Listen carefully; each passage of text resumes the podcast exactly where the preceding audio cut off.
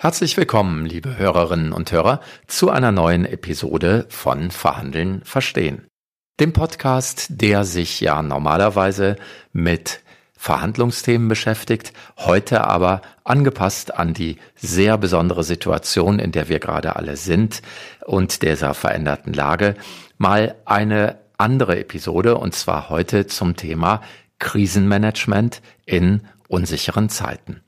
Viele von Ihnen wissen, dass mein zweiter beruflicher Schwerpunkt ja das Thema Krisenmanagement ist. Hier berate ich mit meinem Team seit vielen Jahren Konzerne und vor allen Dingen auch viele mittelständische Unternehmen darin, wie man sich auf Krisen vorbereitet und in Krisen agieren sollte. Und weil wir bei unseren Kunden, gerade den mittelständischen Unternehmen, gerade so viel Unsicherheit spüren, möchte ich in einer heutigen Sonderepisode darüber berichten, wie die Aufgaben sind, die sich im Moment stellen und mit welchen Ansätzen kleine und mittlere Unternehmen gerade in diesen unsicheren Zeiten Krisenmanagement betreiben sollen. Herzlich willkommen zu Verhandeln verstehen. Hier geht es darum, wie Sie Verhandlungen von großer Bedeutung souverän gestalten und erfolgreich abschließen können. Und hier ist Ihr Experte für Verhandlungen mit Tragweite und Distant Profiling, Everhard von Grote. Was für eine Zeit, was für eine verrückte aktuelle Situation, liebe Hörerinnen und Hörer. Der DAX ist auf Talfahrt, es steht den Unternehmen eine Rezession bevor. Viele kleinere Unternehmen äh, sind tatsächlich in ihrer Existenz bedroht. Die Politik schnürt Hilfspakete, wie wir sie noch nicht erlebt haben. Und mit all dem muss umgegangen werden. Es müssen daneben aber auch auf einer rein praktischen Ebene ganz viele andere Themen äh, behandelt werden im Unternehmen und weil wir merken, dass einige Unternehmen da einfach noch nicht wirklich gut aufgestellt sind, möchte ich hier darüber berichten, was wir unseren Kunden empfehlen, wie mit diesen beiden Ebenen, nämlich einmal dieser rein praktischen Ebene, zum Beispiel, äh, was machen wir, wenn ein, äh, einer unserer Mitarbeiter morgen infiziert zur Arbeit kommt und wie mit der Management-Ebene, wie überleben wir das, äh, diese Krise insgesamt als Unternehmen, wie wir damit umgehen wollen. Darüber möchte ich heute einmal berichten. Und als erstes raten wir unseren Unternehmen, definieren Sie Ziele. Auf Management-Ebene setzen Sie sich zusammen. Das ist relativ schnell gemacht. Die Ziele, die im Moment wahrscheinlich zu definieren sind, sind natürlich die Mitarbeiter zu schützen. Das ist wahrscheinlich für alle Unternehmen eins der höchsten Ziele überhaupt aber natürlich auch das Ziel, die Funktion sicherzustellen des Unternehmens. Das wird in den nächsten Tagen sicherlich nochmal eine große Herausforderung für viele Unternehmen werden. Und auf der Management-Ebene natürlich das Überleben des Unternehmens zu sichern. Das werden bei den meisten Unternehmen die Ziele sein, aber je nachdem, wie Ihr Unternehmen aufgestellt ist, was genau die Aufgabe Ihres Unternehmens ist und das Ziel, werden die Ziele sich leicht unterschiedlich darstellen. Die Ziele einmal aufzuschreiben, gibt allen, die daran mitarbeiten, diese Ziele dann auch zu erreichen, Sicherheit und ich empfehle, das zu tun. Als nächstes ist die Frage zu beantworten, wer an welchen dieser Ziele arbeitet. Und da gibt es natürlich die Ziele auf der Management-Ebene. Da geht es darum, umzugehen mit Auftrags- und Lieferengpässen, damit dass vielleicht Verträge nicht erfüllt werden können, weil Zulieferteile fehlen, weil Personal fehlt oder was auch immer. Auf dieser strategischen Management-Ebene geht es darum zu schauen, wie können wir das Überleben unseres Unternehmens in diesen Zeiten sichern, welche Hilfen können wir in Anspruch nehmen, wie können wir unsere Strategien anpassen an diese verrückte Zeit und was können wir tun, um dem Unternehmen insgesamt zu helfen. Darunter gibt es eine ganz praktische Ebene. Und für diese praktische Ebene schlagen wir vor, einen Krisenmanager einzusetzen. Eine Person im Unternehmen, die dafür verantwortlich ist, all die vielen Aktivitäten, die da jetzt aufgesetzt werden müssen, zu bündeln, zu koordinieren und natürlich auch die Informationslage, die sich dauernd ändert, im Auge zu behalten und diese Informationslage zu tracken. Dieser Krisenmanager ist nicht derjenige, der das alles alleine macht, das wird er nicht können, sondern er wird ein Team um sich herum brauchen äh, von Ansprechpartnern aus allen möglichen Bereichen des Unternehmens. Aber er ist derjenige, der all diese Maßnahmen bündelt, äh, aufeinander abstimmt, mit den vom Management ausgegebenen Zielen abgleicht und natürlich die Dinge, die er vorschlägt, die größeren Budget-Impact haben, auch mit dem Management diskutiert und vom Management freigeben lässt. Er ist derjenige, der auch bitte im Auge hat, wie sich die Gesamtlage entwickelt. Wir bekommen ja im Moment fast im Minutentakt neue Informationen darüber, was jetzt alles wo passiert, welche Grenzen geschlossen werden, äh, was an öffentlichem Leben noch stattfindet und was nicht und so weiter. Und all diese Informationen müssen gesammelt, gebündelt und dem Top-Management zur Verfügung gestellt werden. Das Top-Management selber möge sich aber bitte, so mein Rat, abschotten von diesen zu vielen Informationen. Natürlich ist es auch für jeden Manager wichtig, ich weiß nicht, zwei oder dreimal am Tag Nachrichten zu sehen und sich mit den neuesten Informationen vertraut zu machen. Aber bitte nicht alle zehn Sekunden aufs Handy schauen und wieder den neuesten Informationen nachjagen.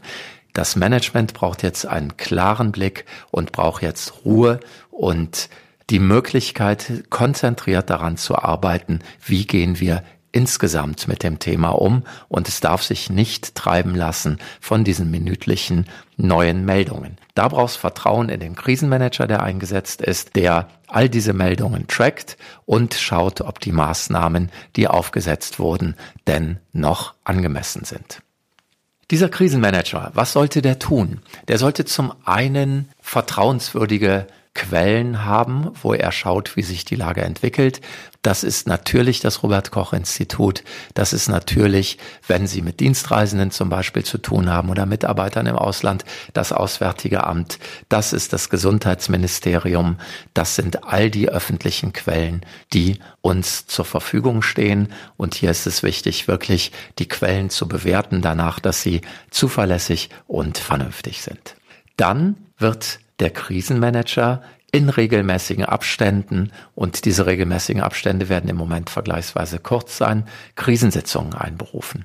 Krisensitzungen mit all den Krisenverantwortlichen, die er um sich herum braucht, um die entsprechenden Dinge abzusprechen. Den Personalverantwortlichen, den Prozessverantwortlichen, den Gebäudeverantwortlichen, denen, die für die Produktion zuständig sind und natürlich ganz wichtig, denen, die für Kommunikation zuständig sind. Und all die Dinge, die nun in den einzelnen Sub Abteilungen des Unternehmens passieren, müssen miteinander verzahnt werden und das zu koordinieren und die Sitzungen zu leiten, ist Aufgabe des Krisenmanagers.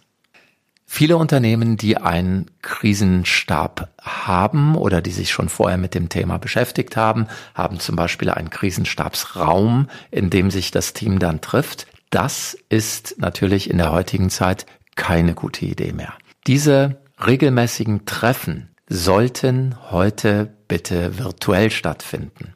Physische Treffen würden dazu führen, dass wenn eine der Personen tatsächlich infiziert ist, alle anderen in Quarantäne geschickt würden und dann der gesamte Krisenstab oder Arbeitsstab ausfallen würde. Das Risiko ist zu hoch.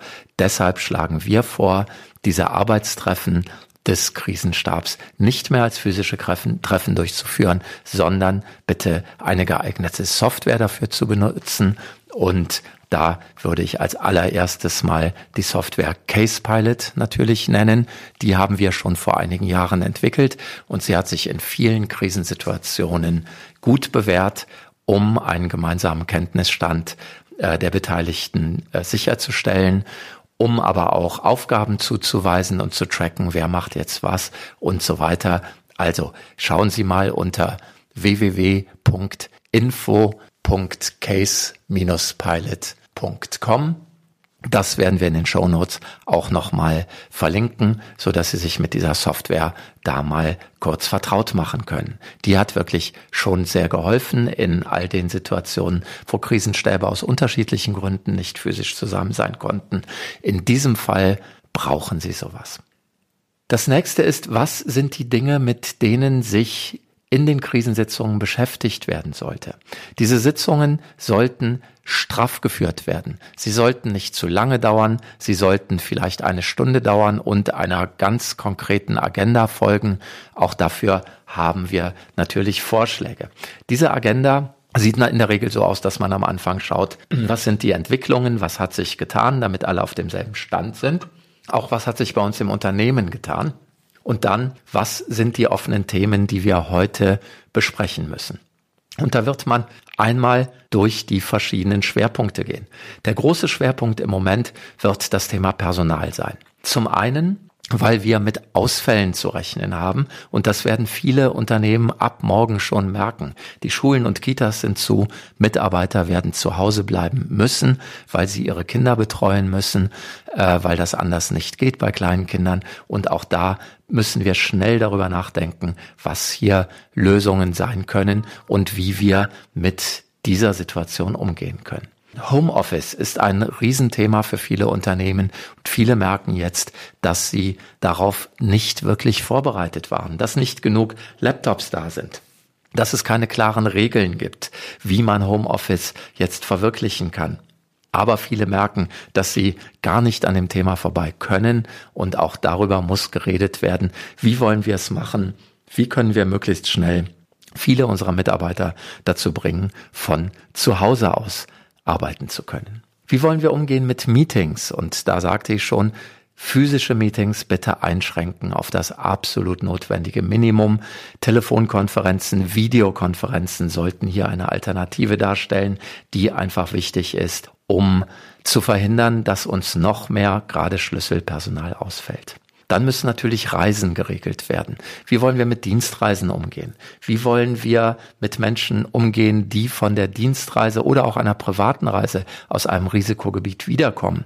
Die müssen natürlich, wenn es ein Risikogebiet war, tatsächlich erstmal von zu Hause arbeiten. Das alles Themen aus dem Bereich Personal. Und das größte Thema, und ich bin tatsächlich immer wieder ein bisschen erschrocken darüber, dass es immer noch Unternehmen gibt, die das nicht klar geregelt haben, ist, was werden wir tun, wenn heute gleich einer unserer Mitarbeiter Symptome entwickelt, wir also einen Verdachtsfall oder vielleicht sogar kurz danach einen bestätigten Fall im eigenen Haus haben. Was ist dann eigentlich genau unser Prozedere? Wer erfährt's? Wie sind die Meldewege? Was sind die Dinge, die unmittelbar folgen?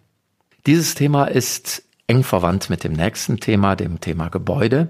Da geht es darum, wer hat eigentlich noch Zutritt zu welchem Gebäudeteil, äh, wie handhaben wir es mit der Reinigung, mit der Kantine, wie sind die Desinfektionsregeln, was würden wir zum Beispiel tun, wenn wir einen bestätigten Fall bei uns haben, wie würden wir danach den Arbeitsplatz und den gesamten Bereich desinfizieren, gibt es dafür einen Plan? Und so weiter.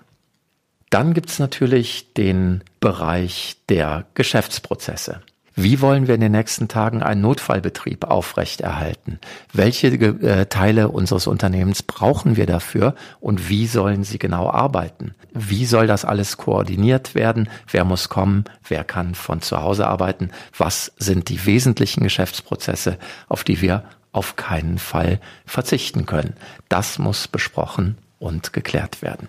Ein Risiko möchte ich an dieser Stelle noch besonders erwähnen, weil das ein Risiko ist, gegen das sich auch viele Unternehmen noch gar nicht richtig gewappnet haben oder sich noch nicht damit beschäftigt haben, nämlich was tun wir denn, wenn unsere Geschäftsführung ausfällt? Auch die kann erkranken, auch da kann es sein, dass wir eine Zeit lang vielleicht keinen Geschäftsführer haben, wer kann dann Gelder anweisen, wer kann dann Entscheidungen treffen und so weiter. Auch das sollten Sie bitte regeln. Dann gibt's natürlich den großen Teil, der eher auf der Management-Ebene zu besprechen ist und vielleicht gar nicht in den Krisenstab hineingehört. Aber die Informationen dazu müssen natürlich zwischen dem Krisenstab und dem Management immer hin und her gehen. Hier geht es darum zu schauen, was passiert auf Kundenseite. Wo haben wir Auftragsengpässe? Und welche Auftragsengpässe erwarten wir noch? Was sind die Instrumente, die wir anwenden können? Wie sieht's aus mit Kurzarbeit? Wie sieht's aus mit Krediten, die wir unter Umständen brauchen, um das Überleben des Unternehmens zu sichern? Neben den Auftragsengpässen gibt es aber auch bei vielen Unternehmen Lieferengpässe, also genau die andere Seite. Vielleicht kann man Verträge nicht erfüllen, weil Teile, Vorprodukte nicht kommen, weil die eben aus Italien kommen oder aus China kommen. Und sie kommen im Moment einfach nicht. Wir können also bestimmte Dinge nicht erfüllen. Wir können nicht liefern. Das führt natürlich wieder dazu, dass Verträge nicht erfüllt werden können. Einige Verträge haben Klauseln, dass höhere Gewalt davon freistellt, den Trag erfüllen zu müssen. Andere Verträge haben das nicht. Die Frage ist auch, sind wir in diesem Fall der höheren Gewalt? Das hat dann wieder einige Auswirkungen auf unser eigentliches Thema Verhandeln. Hier muss sicher mit Kunden und Lieferanten verhandelt und gesprochen werden. Dann gibt es natürlich für einige Unternehmen auch noch die Regulatorik, also welche Ämter können eingreifen in unser Tun. Äh, was ist hier äh, zu beachten? Äh, wie können wir vielleicht auch mit den Ämtern im Vorfeld Absprachen treffen? Ähm, welche Behörden sind für uns relevant? Und als letztes großes Themengebiet möchte ich das Themengebiet Kommunikation nennen. Bei Kommunikation denken wir viel an externe Kommunikation. Wie kommunizieren wir als Unternehmen jetzt mit unseren Stakeholdern, mit unseren Aktionären bei der Aktiengesellschaft, mit unseren Kunden, mit der Öffentlichkeit und so weiter. Ganz wichtig ist mir im Moment das Thema der internen Kommunikation. Interne Kommunikation ist deshalb im Moment ein Thema, was ich zum Top-Thema machen würde und wo ich dazu rate, dass Sie als Management sich dieses Thema auch selber nehmen, weil Sie gerade eine Menge Mitarbeiter haben werden, die tief, wenn nicht zutiefst verunsichert sind und die ganz dringend jetzt gute Führung brauchen. Menschen haben Angst, Menschen erleben diese Situation als extrem bedrohlich. Sie werden in der Belegschaft sicher sehr ängstliche Menschen auch haben. Und auch diese Menschen werden gerade noch mal ängstlicher werden. Und diese Menschen brauchen jetzt Sie als Vorgesetzte. Und sie brauchen von Ihnen klare Statements. Sie brauchen, Sie müssen nicht alles wissen als Vorgesetzter, aber das, was Sie wissen, müssen Sie kommunizieren, klar, deutlich, unaufgeregt und möglichst persönlich. Mit persönlich meine ich jetzt nicht, dass Sie mit jedem einzelnen Mitarbeiter sprechen müssen als Geschäftsführer oder Vorstand, aber zu jedem Mitarbeiter. Das ist die Zeit, wo ich Videobotschaften für ein gutes Mittel der internen Kommunikation halte, besser als nur Schreiben und Anweisungen herauszugeben.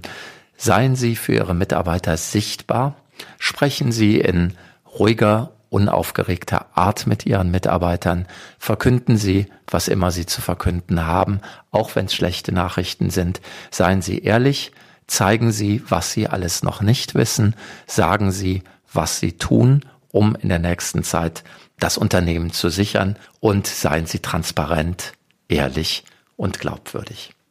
Das war ein ganz schneller Ritt durch das Thema Krisenmanagement in unsicheren Zeiten. Also definieren wir Ziele, weisen Zuständigkeiten zu dem Management und dem Krisenteam, stellen dieses Team zusammen, moderieren wir die Arbeitssitzungen vernünftig, nutzen dazu eine gute Software und adressieren all diese Themengebiete, die ich gerade nannte, so, dass das Überleben des Unternehmens möglichst gut gesichert ist. Wenn Sie bei all dem Hilfe brauchen, dann rufen Sie uns gerne an. Wir sind seit 17 Jahren Berater für den Mittelstand und auch für Konzerne im Krisenmanagement und wir haben schon vielen unserer Kunden durch die unterschiedlichsten, teilweise auch sehr schwierigen Situationen durchgeholfen. Nehmen Sie einfach Kontakt auf zu mir, entweder über die Landingpage dieses Podcasts oder über Teampsychologie und Sicherheit. Auch dieser Link wird in den Show Notes noch einmal erscheinen. Ja, liebe Hörerinnen und Hörer, diese Woche ein ganz anderer Podcast äh, zu einem sehr speziellen Thema. Ich wünsche Ihnen alles Gute, bleiben Sie gesund, passen Sie auf sich auf und in zwei Wochen dann geht's hoffentlich wieder ganz normal weiter mit unseren Podcasts zum Thema Verhandeln. Bis dahin alles Gute, Ewart von Grote.